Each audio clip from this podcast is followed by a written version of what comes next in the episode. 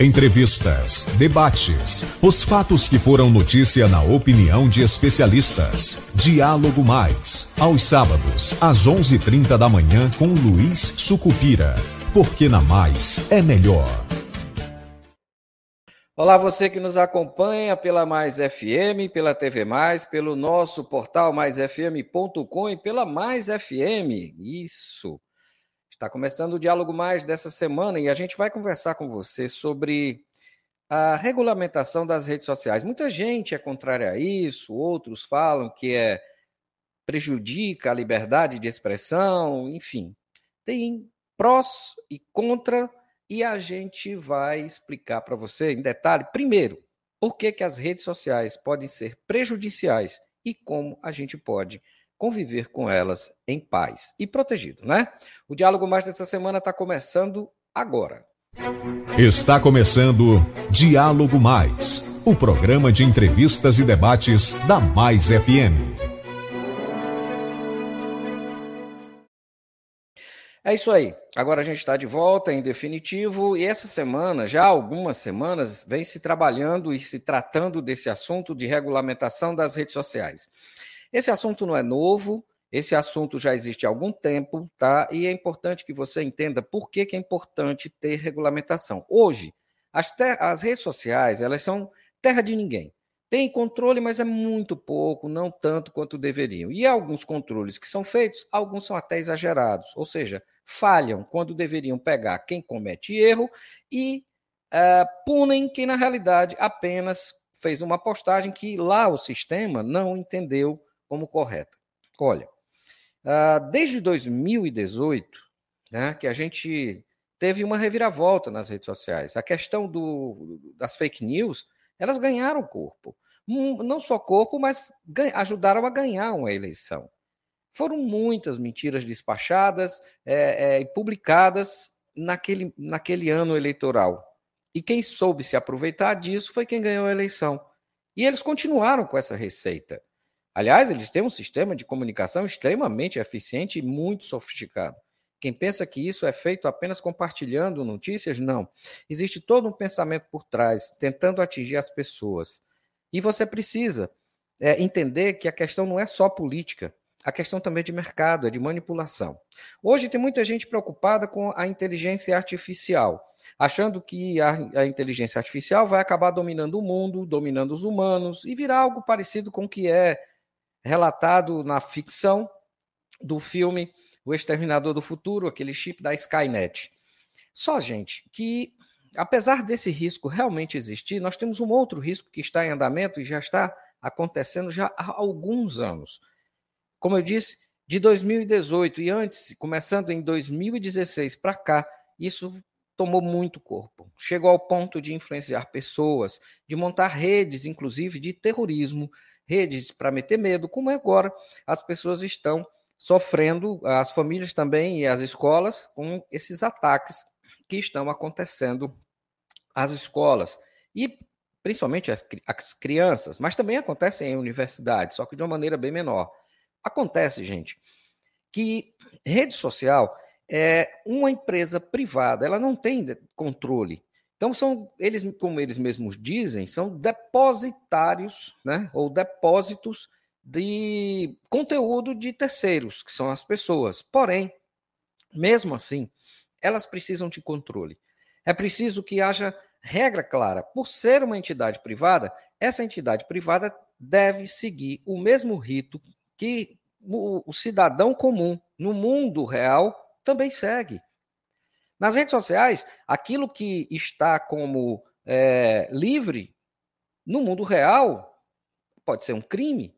O que, que se comete numa rede social, com, a título de liberdade de expressão, pode ser uma calúnia, pode ser um crime de ataque à imagem da pessoa. Então, e é muito importante que as pessoas elas tomem consciência disso, porque primeiro, primeiro é o seguinte: quem é mais atingido com relação a isso? Só aquelas pessoas que detêm pouco conhecimento ou não conhecem dessa ferramenta. Pessoas que não conhecem dessa ferramenta são jovens, são crianças. E isso você, pai, precisa controlar. Nós vamos falar disso aqui também. O que tem acontecido e o que aconteceu no 8 de janeiro, que foi a tentativa de golpe de Estado, ataque aos três poderes da República, né? Por, por é, eu não tenho outro nome, mas é esse mesmo, por terroristas ligados ao ex-presidente Jair Bolsonaro, é, isso tudo aconteceu mobilizado através das redes sociais. Já era crime o fato dessa mobilização. Não era legal se mobilizar para atacar a democracia, para atacar, para atacar a república. Mas não se levou muito a sério essa coisa.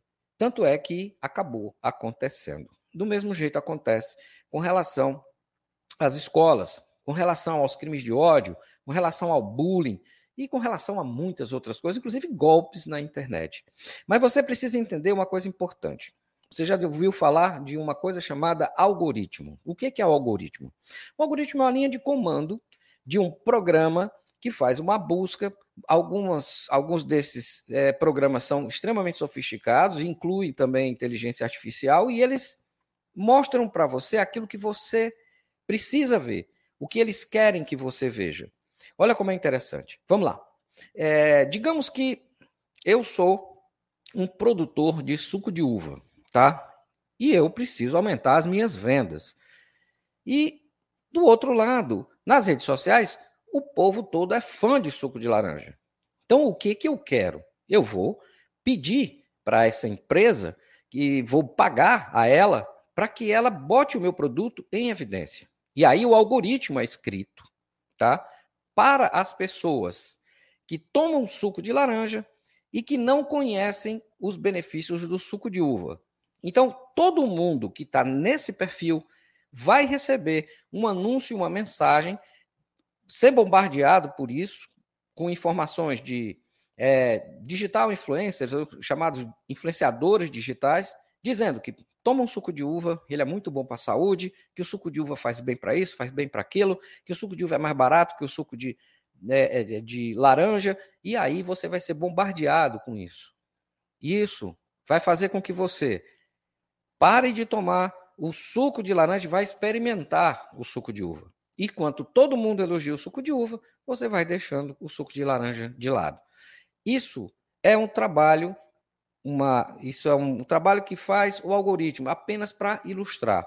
E assim como ele faz para vender o suco de laranja para quem, desculpe, o suco de uva para quem toma suco de laranja, esse mesmo algoritmo pode ser utilizado para vender ideias nazistas, fascistas, campanhas de políticos, campanhas de ódio, campanhas contra, de, de homofobia, enfim, pode vender tudo. E se você não é quem está vendendo, quem está anunciando e quem está ganhando dinheiro na internet, você é o produto. Vamos ver uma matéria muito interessante da BBC falando sobre isso. Existem dois tipos de indústria que chamam seus clientes de usuários: a indústria das drogas ilegais e a indústria de softwares e tecnologia. Se você assistiu o documentário O Dilema das Redes, onde essa e outras frases chocantes aparecem, você muito provavelmente pensou duas vezes ou levou um susto quando, por exemplo, recebeu uma nova notificação pelo seu telefone. Esse filme foi lançado no Festival de Sundance em fevereiro desse ano, mas viralizou mesmo agora, em setembro, quando entrou para o catálogo da Netflix. Esse docudrama, uma mistura de documentário com cenas dramatizadas, é uma oportunidade rara de entender o que acontece do outro lado das telas de computadores, de tablets, de celulares. Eu estou falando das mesas de decisão dos gigantes de tecnologia como o Facebook, o Twitter, o YouTube e o Google. O dilema das redes mostra como o vício em redes sociais e aquela letargia que a gente sente às vezes quando a gente fica rolando, rolando, rolando e ao mesmo tempo não lendo nada na nossa timeline, elas não são efeitos colaterais do uso exagerado das plataformas como muita gente pode pensar. Não, elas são propositais, são fruto de estratégias cuidadosamente pensadas para, segundo o documentário, deixar a gente preso nessas redes, manipular as nossas emoções e as nossas vontades e também mudar a maneira como a gente pensa e se comporta em troca do nosso tempo. Eu sou Ricardo Senra, sou repórter da BBC News Brasil aqui em Londres e nesse vídeo eu vou mostrar cinco pontos-chave denunciados por ex-executivos das redes sociais que você mais usa no seu telefone. Por exemplo, você gosta quando a sua timeline mostra uma recomendação de curso ou de roupa que tem tudo a ver com o seu gosto? Você curte quando surge uma daquelas publicações sugeridas expondo exatamente o que mais choca você na política? Você fica feliz em compartilhar os seus dados para ter uma experiência online mais personalizada? Talvez seja a hora de rever os seus conceitos. No fim desse vídeo, segura aí, eu mostro uma série de recomendações fáceis e práticas para você proteger os seus dados e principalmente combater o vício que você ou que os seus filhos e seus parentes podem estar mergulhados. Ah, antes de começar, esse vídeo contém spoilers, então não diz que eu não avisei. Vamos lá, ponto 1. Um, se você não estiver pagando pelo produto, você é o produto. Você gostou quando a sua operadora de telefonia ofereceu acesso grátis ao Zap ou ao Facebook junto com seu plano de dados? Para para pensar. Por que raios o Mark Zuckerberg ofereceria um serviço de graça? E mais do que isso, como ele conseguiria ao mesmo tempo ficar cada vez mais rico? Em agosto, vale lembrar, a fortuna dele ultrapassou 100 bilhões de dólares. E só durante a pandemia do novo coronavírus ele teria ganhado mais de 30 bilhões. Quanto mais você usa as redes sociais, mais elas ganham dinheiro. Quanto mais tempo você fica curtindo, comentando e lendo conteúdos na sua timeline, mais você engorda um banco de dados que sabe tudo sobre você, às vezes mais do que você mesmo. Tá, mas como é que a gente vira produto na prática, segundo eles? Quanto mais tempo a gente fica nas redes sociais, mais tempo a gente fica exposto às empresas que pagam anúncios nessas mesmas redes sociais. E esses anúncios são hipersegmentados, ou seja, eles aparecem para as pessoas que têm potencial para clicar ou para comprar os produtos que eles vendem, aquelas pessoas que têm a ver com o que está aparecendo. E como é que eles sabem quem tem potencial para quê? Você mesmo é a resposta. De novo, quando você curte, o tempo que você demora vendo determinada foto, os cliques que você dá, ajuda as redes sociais a mostrar você para anunciante A ou B. Isso acontece centenas de vezes por dia. Então, o objetivo dos donos das redes sociais e dos anunciantes é te segurar, é te manter o máximo de tempo dentro da rede social e, consequentemente, te expor ao máximo de anúncios. E muitas vezes, como mostra o filme, isso pode acontecer a qualquer preço. E aqui a gente chega no nosso ponto 2. Algumas ferramentas são desenhadas para te viciar e te manipular. Esse filme se baseia em relatos de pessoas como Tristan Harris, que é um ex-engenheiro do Google que tentou alertar os companheiros sobre os riscos das redes sociais e foi totalmente ignorado. O Asa Raskin, que é o cara que inventou o sistema de rolagem infinita, que é usado até hoje em todas as redes. O Guillaume Chaslot, um francês que ajudou a desenvolver o algoritmo de vídeos recomendados do YouTube. A Bailey Richardson, uma das ex-funcionárias que ajudaram a desenvolver o Instagram o Tim Kendall, o ex-diretor de monetização do Facebook, Alex Rotter, ex-vice-presidente de engenharia do Twitter, e o Justin Rosenstein, um dos co-criadores do botão curtir do Facebook, além de sistemas que evoluíram para o Google Docs lá no Google. Esse último, aliás, eu entrevistei lá em 2018, pessoalmente em São Francisco, nos Estados Unidos. Naquela época, ele me disse que, depois de perceber que as notificações do Facebook, do Twitter, do Instagram estavam ocupando boa parte do dia dele e estavam afastando ele das relações da vida real, ele resolveu simplesmente apagar todas as redes sociais, todos os aplicativos de e-mail e de notícias do iPhone dele. Sim, o cara que inventou o like do Facebook apagou o Facebook. A tecnologia só deve prender nossa atenção nos momentos que a gente quer conscientemente prestar atenção nela, ele me falou. Em todos os outros casos, ela tem que ficar fora do nosso caminho. Isso lá em 2018. Pois bem, durante o filme eles mostram exemplos de ferramentas criadas justamente para manter a gente vidrado nas telas e dando dinheiro para os anunciantes. Um dos exemplos mais claros é a rolagem automática. Ela foi criada para que a sua experiência na rede não tenha fim. Você, por exemplo, gostaria de ler um livro que nunca acaba. Ou gostaria de começar a comer um prato que nunca termina? Você gostaria de fazer um trabalho que nunca chega a uma conclusão? Nas redes sociais, é isso que você deixa acontecer e muitas vezes acha super legal e comemora. As notificações são outra dessas ferramentas feitas para viciar.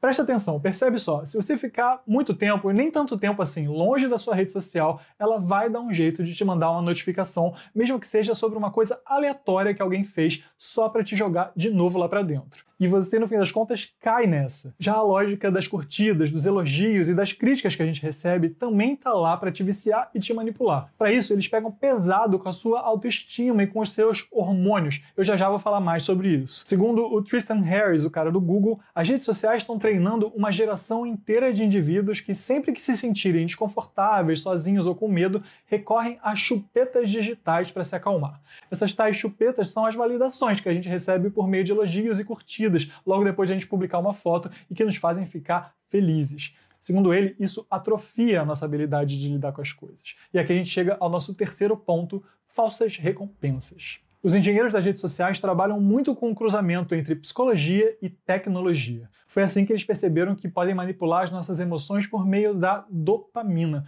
um neurotransmissor que é ligado ao prazer, à alegria, ao bem-estar, à sensação de recompensa. Todo mundo gosta de sentir isso, isso é bom. Então eles deram um jeito de fazer a dopamina circular aos montes, pela simples forma que a gente usa as redes sociais. Cada curtida, cada joinha é uma recompensa imediata. Nós somos seres que gostamos de atenção e a gente também está cada vez mais solitário e mais carente. E as redes sociais, sempre tentando nos manter ali por muito tempo, fazem com que a dopamina dispare em segundos. Basta a gente se sentir querido ali dentro. Mas o contrário também acontece. A gente também pode sentir o oposto, tristeza, raiva e insegurança. E eles sabem disso. E é assim que a gente chega ao ponto 4 desse vídeo, uma explosão de suicídios infantis. O psicólogo social Jonathan Hyde diz nesse documentário que as redes sociais têm uma relação direta com a explosão em casos de depressão e ansiedade, especialmente em crianças e adolescentes. No filme, isso é ilustrado pelo caso de uma menina que cai em depressão depois de receber uma crítica sobre uma característica física dela, essa parte drama que eu falei no começo. Eu escrevi sobre casos parecidos em 2017 aqui para a BBC News Brasil. O suicídio virou a segunda principal causa de mortes de crianças e jovens em idade escolar, de 12 a 18 anos, nos Estados Unidos o suicídio fica só atrás dos acidentes. As mortes de meninas entre 15 e 19 anos por suicídio chegaram a um recorde em 40 anos e elas dobraram entre 2007 e 2015. Esse fenômeno também atinge crianças e adolescentes do sexo masculino, cujas mortes acontecem em maior número, mas crescem num ritmo menos acelerado. Os especialistas com quem eu conversei na época, lá em 2017, falaram num uso irresponsável de redes sociais, que nas palavras deles pode gerar competitividade e uma busca por padrões de beleza e de desempenho. Abre aspas, as redes sociais podem ter um impacto negativo sobre a autoestima de meninas e isso aumenta o isolamento delas, me disse uma psicóloga na época. Mas agora, o filme mostra pra gente que esse tipo de efeito não é só fruto do uso irresponsável, mas sim da forma irresponsável como as redes lidam com a gente. Ou seja, esse está longe de ser um problema só de autocontrole, responsabilidade de cada um. É maior do que isso. Aqui a gente vem para o ponto 5. As fake news se espalham seis vezes mais rápido do que as notícias verdadeiras no Twitter. Essa frase aparece no documentário como uma citação a um estudo do MIT, lá nos Estados Unidos. Aspas, nós criamos um sistema que privilegia informações falsas, porque informações falsas rendem mais dinheiro às empresas do que a própria verdade. A verdade é chata, resume um dos ex-executivos. O filme mostra que essas notícias falsas são amplificadas por meio da paranoia de nos manter expostos a anúncios, aquilo que a gente já falou. Esses conteúdos, que normalmente são estimulantes, por exemplo, a gente quer porque quer clicar na notícia que promete revelar a verdade secreta sobre aquele político que a gente odeia, sobre o artista que a gente não gosta. Pois bem, elas aparecem por meio de recomendações automáticas. E aí a gente vai emendando uma fonte na outra e uma fonte na outra sem perceber não sabe onde está clicando e muitas vezes mergulha numa onda de notícias falsas e acaba inclusive reproduzindo. Quem aí nunca passou por isso? A gente aqui na BBC News Brasil já fez reportagem alertando sobre esses temas. Pois é, aqui eu venho para o ponto 6, o bônus desse vídeo, como resolver essa história.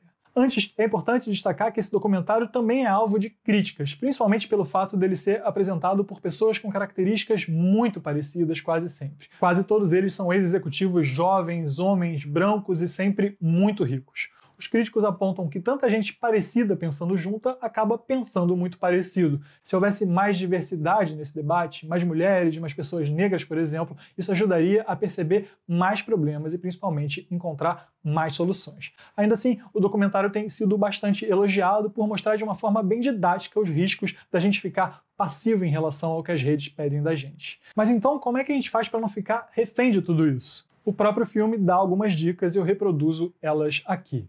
Número 1, um, notificações. Elas são a principal ferramenta de manipulação das redes. Desativa. Simples assim. Desse jeito você vai até a rede social quando você quiser e não é ela que vem até você. Isso com certeza vai te render alguns bons minutos ou horas de vida real fora das telas. Vai por mim. Número 2, não embarque em recomendações de vídeos ou de conteúdos sem refletir sobre isso. Faça você as buscas por aquilo que te interessa. Quando a gente fica refém dessas indicações, a gente acaba seguindo uma lógica que é criada para anunciantes e não necessariamente para te informar. É nessas que a gente embarca naquele oceano de fake news que a gente estava conversando e acaba reproduzindo por aí. O ponto 3 é super legal. Siga pessoas e páginas com as quais você não concorda. Isso é fundamental. É assim que a gente fura a bolha que só mostra pra gente aquilo com que a gente concorda. Isso vai te ajudar a seguir outras pessoas, a aprofundar os seus conhecimentos sobre determinado tema, a se questionar sobre aquelas certezas absolutas que você e seus amigos têm e aprender a lidar com o diferente, mesmo que ele te desagrade. Ponto 4. Respeite Pira, você não precisa dormir com o celular do seu lado. Você também não precisa acordar com o celular do seu lado. Tenta se desconectar uma hora antes de ir para a cama, deixa esse aparelho em outro cômodo ou deixa em modo avião. De preferência, deixa ele longe. Aproveita e conversa com quem você mora. Lê um livro, medita, vê um filme, sai da timeline. Dica 5. Os seus cliques e o tempo que você fica olhando para uma postagem valem ouro. É assim que as redes sociais ganham dinheiro, como a gente conversou mais cedo. Então, tenha consciência sobre isso. Você pode optar por dar esse dinheiro ou não, e isso só depende de você clique só naquilo que realmente vale a pena. Fuja do que parece falso e procure no Google o que fontes sérias, com credibilidade, disseram sobre um tema que mexeu muito com você. As chances daquilo ser pura perda de tempo são altas, e se você embarcar, acaba podendo fazer parte de uma engrenagem que você nem sabe qual é. É isso. Obrigado por me acompanhar até aqui. Pois é, você viu aí que quando você não é, é quem está protagonizando na rede social, ou seja, quando, quando você não está ou pagando ou vendendo algo nas redes sociais, né, você é o produto. E a grande maioria das pessoas é o produto. Ou seja, todo mundo é influenciado por isso. Da, isso é um negócio. E é um negócio que utiliza da manipulação para poder induzir você a um, sei lá, um tipo de comportamento, tá? Eles, e tudo isso é muito bem desenhado, isso é muito bem trabalhado. Mas tem problemas, né? E esses problemas, como eu te falei, eles extrapolam a questão do mundo virtual para o mundo real. Tem, essa semana, o ministro do Supremo, Alexandre de Moraes, que está responsável pelo, por esses inquéritos e apuração da tentativa de golpe de 8 de setembro e também pelo inquérito das fake news, ele fez um, algumas falas muito interessantes. Vamos ver a primeira, quando ele, ele, o que ele fala sobre isso? Por que não estender legalmente isso, essa obrigatoriedade de se utilizar a inteligência artificial e uma equipe humana para o residual, também para discursos nazistas, fascistas, homofóbicos, racistas e contra a democracia. São cinco tópicos objetivos. Todo mundo sabe o que é nazismo. Basta programar inteligência artificial. Todo mundo sabe o que é discurso homofóbico. Em relação aos atos contra a democracia, bastava colocar, e aqui o nosso presidente do Senado é um grande criminalista, bastava colocar as elementares do tipo, o tipo que é crime. Se aquilo estiver sendo divulgado, por exemplo, incentivar animosidade entre as Forças Armadas e os poderes constituídos. Nós não teríamos tido o dia 8 de janeiro, porque tudo foi organizado pelas redes. Tudo foi incentivado, as redes foram instrumentalizadas. Elas não podem mais dizer que não sabiam. Agora elas sabem que são instrumentalizadas. Então, essa, essa segunda proposta é a extensão dos métodos de autorregulação. Corresponsabilidade. Olha, lembra que, ele, que no primeiro vídeo da BBC se falou que a verdade era chata e, portanto, eles, eles optaram por é, estimular a venda de mentira, né? Que o ódio vende. Pois é, essa é uma corresponsabilidade. É disso que ele está falando. Né? O algoritmo que privilegia esse tipo de comportamento, entrega esse tipo de comportamento para as pessoas, é o mesmo que te entrega o, a, a sugestão de você tomar o suco de uva é, experimentar o suco de uva, você que sempre consome suco de laranja. É, é a mesma coisa. E o que o, o ministro fala é que se eles podem te induzir a experimentar um suco de uva, de você que toma suco de laranja, goiaba, não importa, tá? Eles podem, através da inteligência artificial, detectar discursos de ódio, detectar crimes sendo feitos na internet, detectar palavras, frases, comportamentos, movimentos, etc. e tal, e imediatamente isso pode ser bloqueado pela própria inteligência artificial. É isso que ele fala. Eles podem fazer. Não fazem por quê?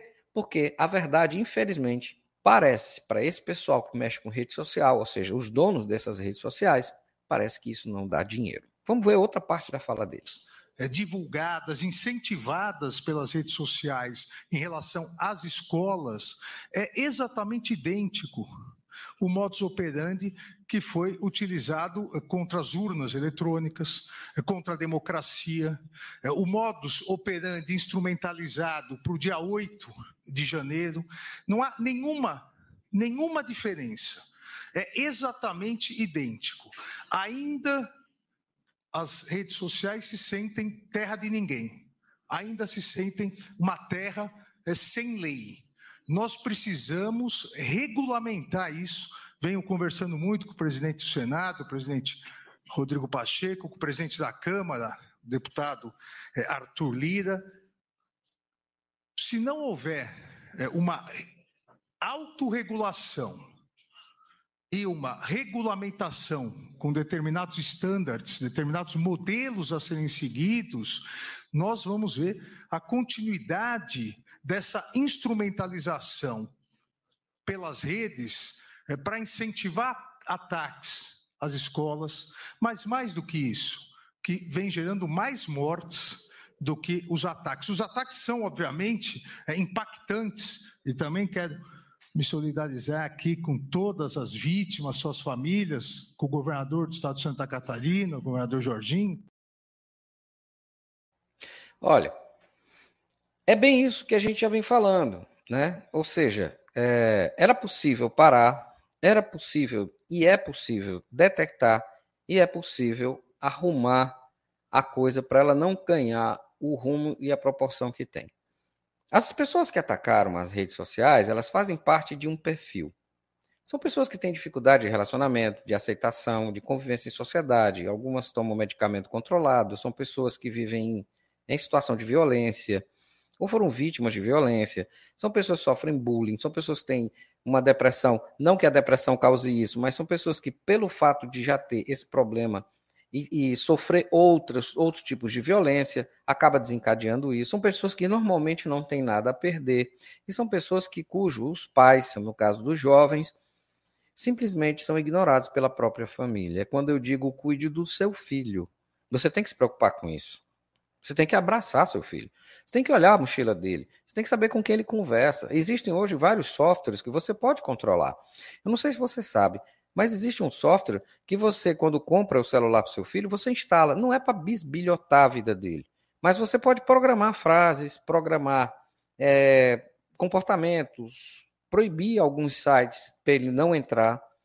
É, e ele vai tentar e não vai conseguir. Você pode bloquear, inclusive, isso em outras redes. Você pode fazer essa programação e é tudo muito simples. Muito simples de fazer. E você controla. Digamos, você programou para que seu filho algumas palavras X, Y, Z, tanto separado como em conjunto, tá? E para evitar que ele acesse determinados sites. Vamos dizer que você instalou o controle parental no celular do seu filho. E aí essas, ele tentou acessar um site, ele vai te informar. Você recebe a informação em três níveis. O nível verde, que é só um alerta, o nível amarelo, que quer dizer atenção, e o nível vermelho, intervenção, imediata, porque está acontecendo naquele momento. Você tem que ficar esperto. Não que você vai passar o dia olhando o celular para ficar vendo se tem alguma mensagem. Ele tem uma maneira de se comunicar com você, principalmente nos alertas mais graves.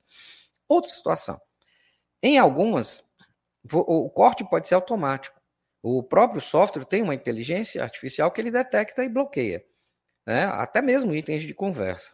Mas outros ele deixa acontecer e te informa para que você tome atitude. Esses softwares não são caros. Por exemplo, o próprio Google disponibiliza um que chama controle parental. São crianças, quando você entrega um celular em rede social para uma criança e adolescentes até 17, até 18 anos, 17 incompletos, né? E ele faz todo esse controle. Esse controle é fundamental. Ele te ajuda a você saber com quem o teu filho está andando, com quem o teu filho ou filha está falando e o que é que ele está fazendo nas redes sociais. Porque depois que deu problema, é tarde demais. É tarde demais, é só lamentar. E boa parte disso, infelizmente, a culpa é da família.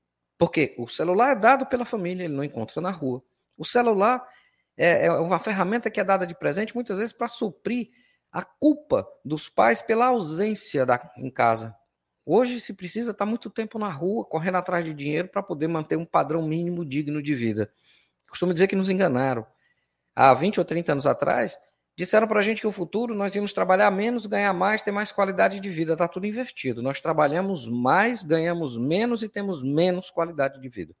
Então, isso não foi vantagem nenhuma. O celular é uma ferramenta importante? Claro que é. As redes sociais são ferramentas importantes? Sim, que são. São. Não só pelo, pelo entretenimento, mas algumas redes sociais te mantêm informado. Isso realmente é muito bom. E a internet também, para te dar informação, pesquisa, estudo, leitura. Enfim, tem uma gama enorme. Porém, tem um outro lado, que é o lado ruim.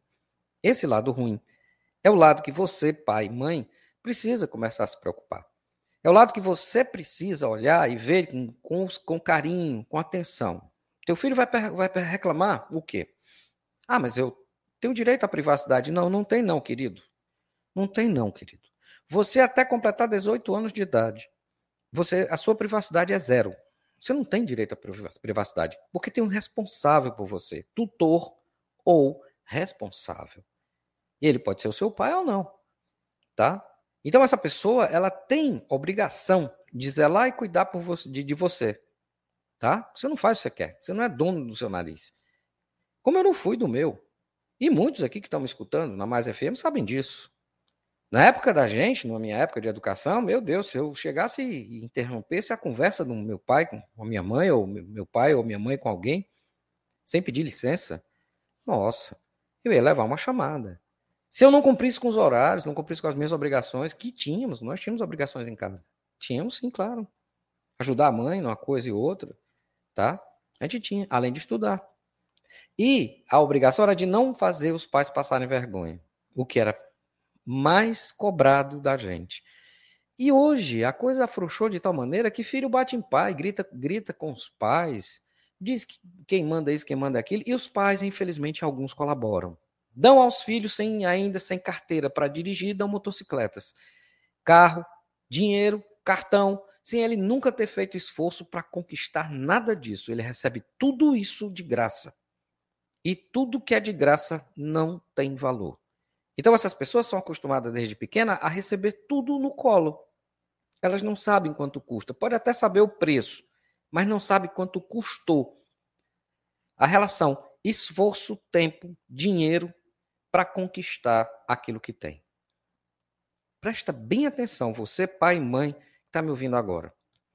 Tá? Quando você entrega seu filho às redes sociais e deixa ele certo? ser dominado e educado pelo que vier aparecer na tela dele, o responsável é sim você. Essa é outra coisa que precisa ser colocado é, nessa nova regulamentação das redes sociais, não só entregar para o Google, Facebook, Instagram, é, TikTok, a responsabilidade de controlar o conteúdo, que é como o ministro fala. Mas o pai e a mãe também são culpados e são responsáveis por isso. Entendeu? É isso que eu falo. Mas o ministro fala mais outra coisa que é importante a gente ver. É você entra no Google, ensina uma criança como se faz uma bomba incentiva a criança a repetir é, o que ocorreu nos Estados Unidos, um, um grande atentado. E as pra, plataformas, lamentavelmente, em que pese terem é, progredido na colaboração, eu venho realizando várias reuniões, mas se recusam ainda a serem responsabilizadas. Presidente Lula, eu, eu rapidamente, mas eu faço aqui uma analogia simples do mundo real e do mundo virtual. Porque as plataformas dizem, as big techs dizem que são meros depósitos de informação.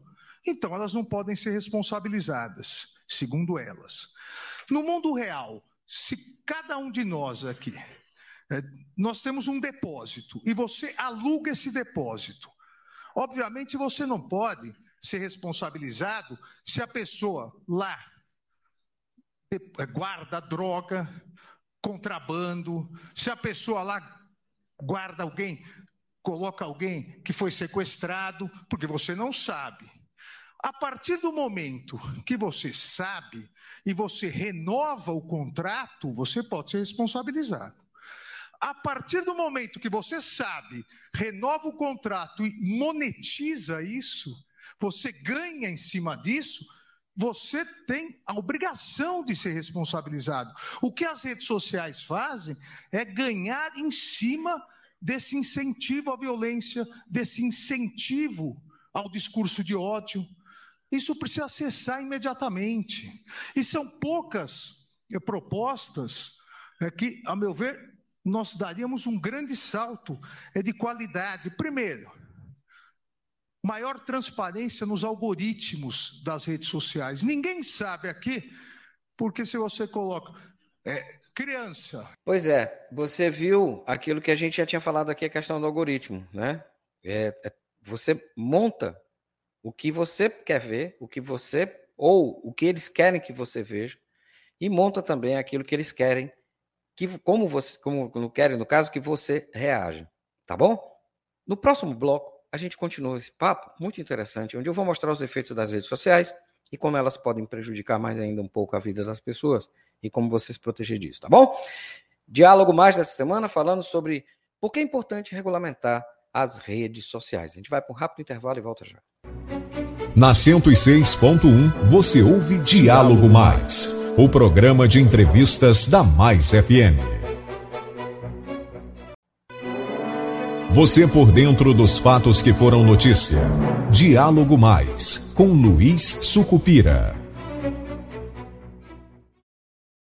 Pronto, a gente está de volta e eu queria te convidar para você ver um bate-papo muito interessante sobre os efeitos das redes sociais, tá? Vamos lá, vamos só ver. Como o celular. Cara, praticamente eu já sei a resposta, mas eu quero ouvir da tua, da tua visão, que é incrível. Você fala muito bem, cara.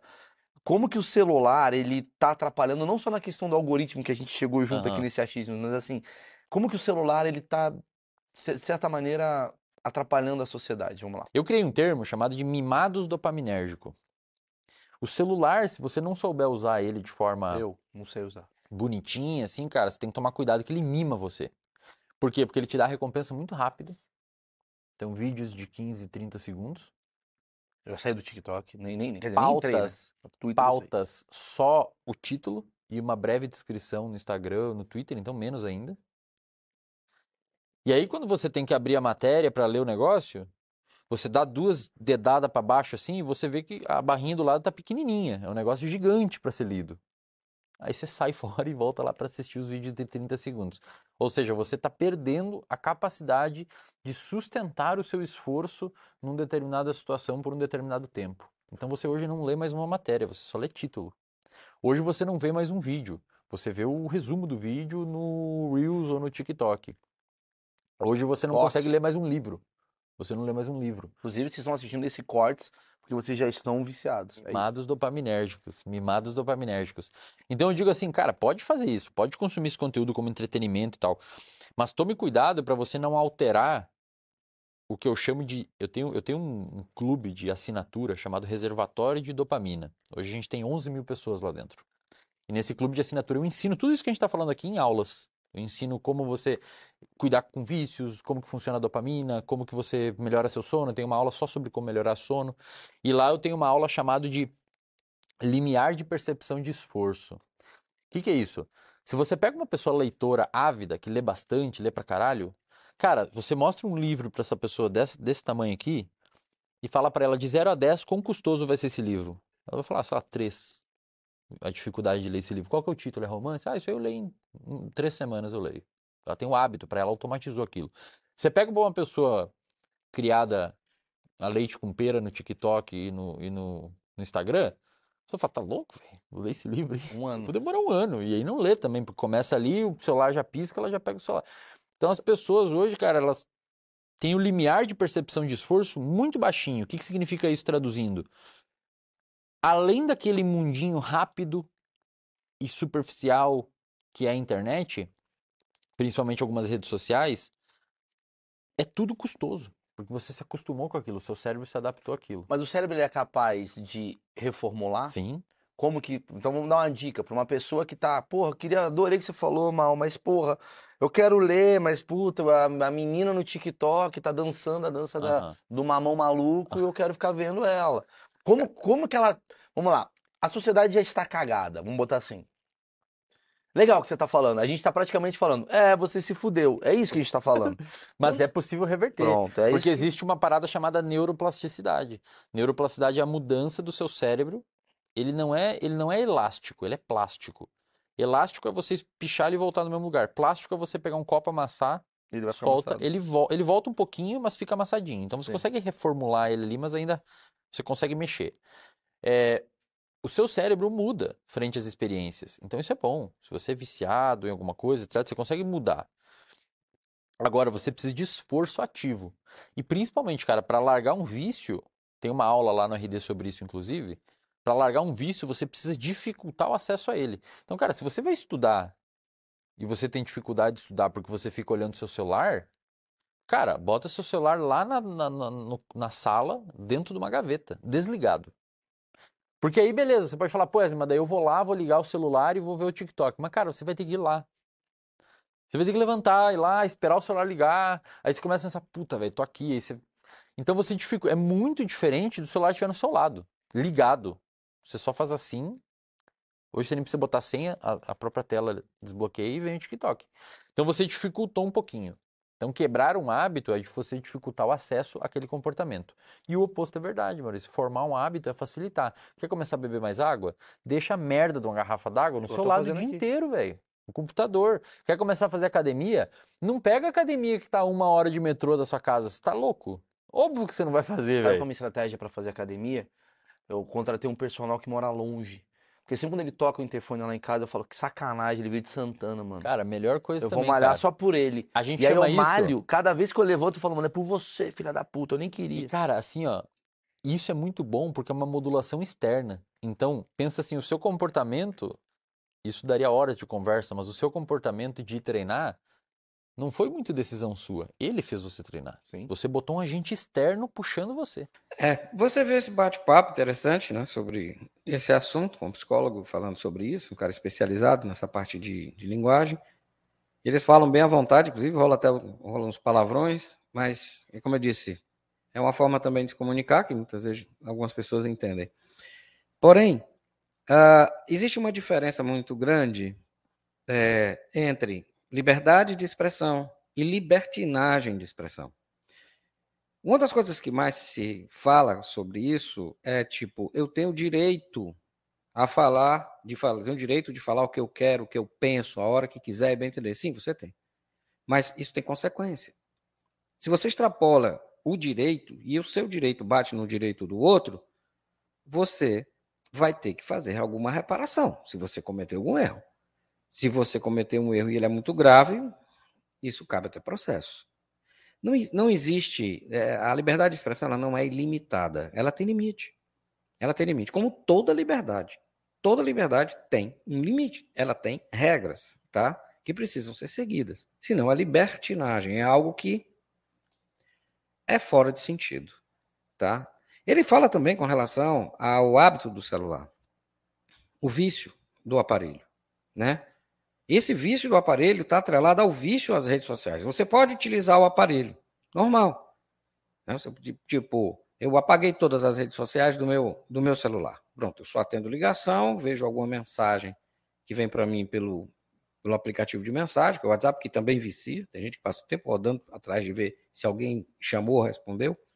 E aí eu me pergunto, qual a importância de eu receber aquela mensagem agora? Por que, que eu tenho que estar o tempo todo consultando como se eu não quisesse perder alguma coisa? E o que eu ganho perdendo meu tempo tentando não perder alguma informação? Se é, se é, se é assim que eu ganho dinheiro, tudo bem. Mas não é. 90, mais de 90% das pessoas não ganham dinheiro assim, olhando na tela do celular. Certo? Elas não ganham. Elas são produto, que é aquilo que a gente falou, que é aquilo que foi comentado também no vídeo da BBC. Então, para você controlar o uso do celular, você tem que desligá-lo, você tem que deixar ele longe, você tem que dizer, eu não vou usar. Agora eu vou fazer outra coisa e deixa. O que tiver lá de mensagem, quando eu chegar, abrir, eu vou ver, tá? Vou olhar as mensagens, vou ver o que é, que é mais interessante, o que me interessa, o que não interessa, eu vou responder o que eu não vou. Enfim, esse é que é o processo. Tem gente que passa simplesmente o dia inteiro olhando para uma tela de celular. E o jovem é a maior vítima disso. Então, por ele estar sempre ali aberto, esperando uma recompensa, acaba que ele é mais vulnerável, tá? Vamos ao último vídeo de hoje, onde a gente vai falar para vocês como as redes sociais podem mexer também com a gente. Você está concentrado, trabalhando ou estudando e de repente seu celular apita. Uma nova notificação acabou de chegar. Será que é algo importante? Você fica na dúvida se pega o celular ou se continua o que estava fazendo. Você tenta continuar, mas aquele pontinho de interrogação continua no seu cérebro te distraindo. Sua concentração foi para o espaço. Você então desiste dessa luta interna e resolve checar o celular. E descobre que não era nada demais apenas uma mensagem boba em um grupo do WhatsApp. Você então volta ao que estava fazendo, mas de acordo com a neurociência, agora você vai levar em média 25 minutos para conseguir retomar a concentração que tinha. E essas simples interrupções não afetam apenas a nossa produtividade. Estudos também mostram que quando tentamos fazer mais de uma tarefa ao mesmo tempo, a capacidade do nosso cérebro em filtrar interferências é reduzida, e isso também afeta a nossa memória. Então, logo de cara, já conseguimos ver que com essas interrupções vamos nos tornando seres com menos foco, menos memória e menos produtivos. Bem desagradável, não é verdade? Mas calma, ainda fica mais preocupante. Segundo um estudo recente da Universidade da Pensilvânia, pessoas que limitaram o uso das redes sociais a 30 minutos por dia, após três semanas informaram sentir menos depressão, ansiedade e solidão do que aquelas que usaram sem limites. Essas sensações negativas são causadas principalmente pela comparação que acaba ocorrendo nesses ambientes online. Além disso, outros estudos já mostraram que as curtidas e comentários tão buscados nas redes sociais geram os mesmos efeitos prazerosos proporcionados pela cocaína e outras drogas, apenas sendo menos intensos. Isso acontece porque essas curtidas e comentários positivos atuam em partes do cérebro similares aos opioides ativando então seu sistema de recompensa, que o faz liberar dopamina, que é um neurotransmissor responsável pela sensação de bem-estar e que também é liberado com sexo, comida, exercícios e jogos de azar, por exemplo. Dessa forma, por ser bastante prazeroso, facilmente pode se tornar um vício.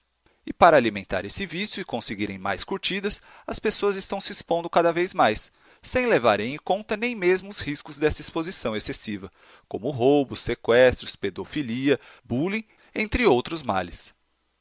Tudo isso causa efeitos ainda mais intensos em crianças e adolescentes, pois nessa fase o cérebro está mais sensível, já que ainda está em desenvolvimento. Disfunções psicológicas em decorrência da utilização extrema das redes sociais também já estão começando a ser mapeadas. Uma delas é a Síndrome da Vibração Fantasma, já ouviu falar? Trata-se de um fenômeno psicológico relativamente novo, em que você pensa que sentiu seu telefone vibrar, mesmo não sendo real. Isso está confundindo nosso cérebro, e muitas vezes ele entende um sintoma, como uma coceira, por exemplo, como se fosse a vibração de um celular. As redes sociais também estão prejudicando a forma como enxergamos o mundo. Elas contribuem para a formação de indivíduos cada vez mais egoístas, egocêntricos, com menos empatia, sem a capacidade de ouvir e sempre em busca de aprovação externa. Isso acontece porque a liberação de dopamina, aquele neurotransmissor que gera a sensação de prazer que já mencionei, é bem maior quando as pessoas falam de si mesmas e menor quando devem apenas ouvir os outros. Só para você ter uma ideia, em uma conversa real, cara a cara, a tendência é que se fale de 30 a 40% de nós mesmos. Já no meio virtual, esse número extrapola para 80%. Ou seja, passamos muito mais tempo falando de nós mesmos e buscando a aprovação dos outros nesses ambientes virtuais.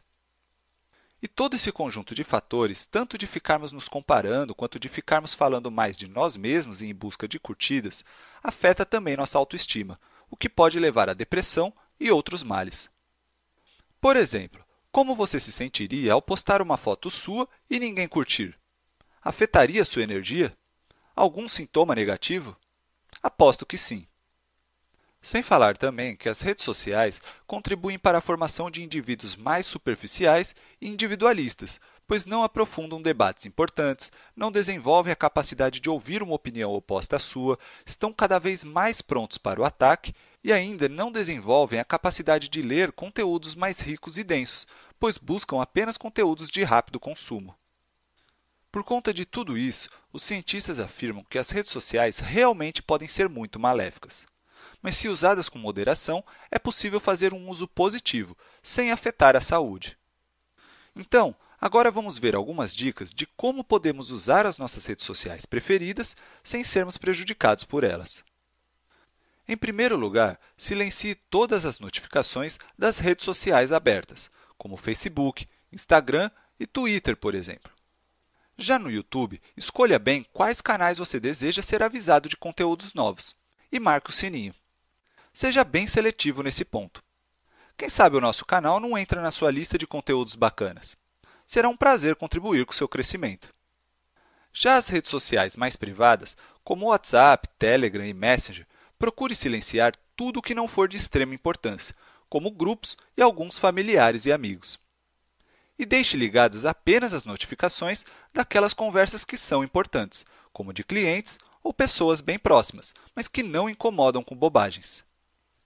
Também pare de seguir perfis, páginas e grupos que não contribuem para o seu crescimento e paz de espírito. Mesmo no Facebook e no Instagram, é possível deixar de receber conteúdos de alguém sem precisar desfazer a amizade, e ela nunca ficará sabendo. Portanto, não tem por que ficar recebendo atualizações daquela pessoa narcisista. Outra dica legal é escolher horários fixos para checar as redes sociais, como na hora do almoço ou na saída do trabalho, por exemplo e também determinar a quantidade de tempo que irá ficar nelas, como 10 minutos e só. E tenha um objetivo em mente quando for acessá-las, pois elas são programadas para roubar sua atenção e te manter ali perdendo tempo. Além disso, tudo bem ver os posts de outras pessoas, mas use esses posts como inspiração e não como comparação. E cuidado com posts materialistas, querendo mostrar status, luxo e corpo perfeito. Pessoas internamente ricas sabem que isso é uma grande bobagem. Já quando for postar, releia algumas vezes e faça com calma. E também analise por que você quer postar aquilo. Está buscando curtidas para levantar a autoestima? Está com raiva e querendo extravasar? Muitas vezes, apenas esperar alguns segundos a mais já muda a nossa decisão. Vale a pena também evitar posts autocentrados, que foquem em você procure postar conteúdos que possam beneficiar outras pessoas. Lembre-se, nossos posts têm o poder de beneficiar ou prejudicar alguém. Então, use como uma ferramenta para tornar esse mundo melhor. Além disso, desenvolva a escuta ativa e a empatia cognitiva. Quando estiver lendo a opinião de alguém, mesmo que raivosa e contrária à sua, entenda que aquela raiva é uma necessidade não atendida que ela não está sabendo como expressar corretamente. Então, não entre naquele jogo violento. Essa é uma ótima tática da comunicação não violenta, que já falamos aqui no canal. Outro ponto importante é criar o hábito de ler mais livros e consumir conteúdos que vão mais fundo sobre os temas. E também procure espaços que incentive o debate com pessoas de realidades diferentes, pois geralmente a rede social é o pior lugar para expressar suas opiniões e aprender com os outros, pois as pessoas estão surdas nesses ambientes. E, claro, desenvolva muito seu autoconhecimento e tenha objetivos claros na vida, pois é isso que te fará sentir mais plenitude e não depender de curtidas e aprovação dos outros. Como você pode ver, a ciência mostra claramente que nossa saúde é prejudicada com as redes sociais, mas também afirma que é possível usar essas ferramentas de forma positiva. Portanto, o caminho talvez seja escolher melhor como e quando utilizá-las, e não necessariamente se isolar do mundo. E você, como tem usado as redes sociais? Sente que elas estão te ajudando ou prejudicando? Quais táticas tem utilizado? Compartilhe com a gente, assim outros podem se beneficiar também. E, e você está vendo uma coisa interessante que no Instagram, principalmente Instagram, é, você não vê ninguém pobre, né? Você não vê ninguém pobre, você dificilmente vê alguém triste, você não vê ninguém mal vestido, você não vê, vê sempre pessoas com bebida cara, em festas, roupas caras. Um mundo que, na realidade, a gente sabe que para a maioria não é, não é verdadeiro, tá?